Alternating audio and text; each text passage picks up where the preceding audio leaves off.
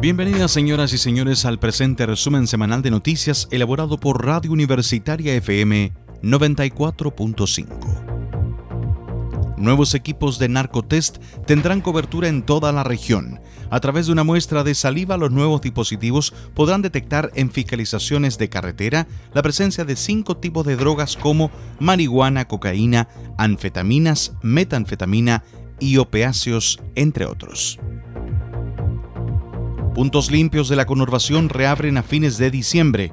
Desde marzo que los tres puntos limpios administrados por la Asociación Ambiental Huancara y la colaboración de los municipios de La Serena y Coquimbo se mantienen cerrados debido a la emergencia sanitaria.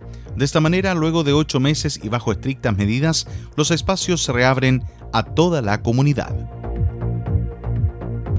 Nuevo plano regulador facilita que Retén pueda situarse en el sector oriente de La Serena una serie de reuniones claves entre el municipio de La Serena y Carabineros de Chile facilitaron que se renueve el interés por ceder cerca de 3.500 metros cuadrados en comodato a la institución policial a fin de poder proyectar la construcción de un recinto que ha sido largamente anhelado por la comunidad.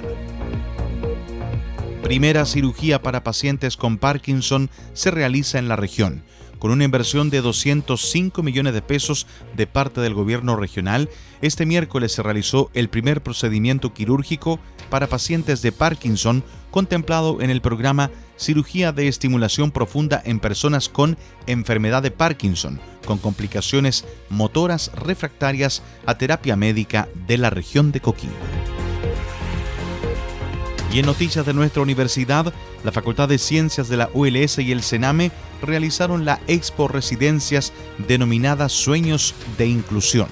Esta actividad se marcó en el compromiso de vinculación con el medio entre ambas instituciones y constó de distintas exposiciones artísticas y científicas realizadas por niños, niñas y adolescentes del CENAME realizan ceremonia de graduación de los programas de posgrado y postítulos. La Universidad de La Serena realizó vía remota la semana recién pasada la ceremonia de titulación de graduación de los asistentes y alumnos a los programas de posgrado y postítulo. En total fueron 65 los profesionales graduados pertenecientes a los programas impartidos por nuestra Casa de Estudios Superiores.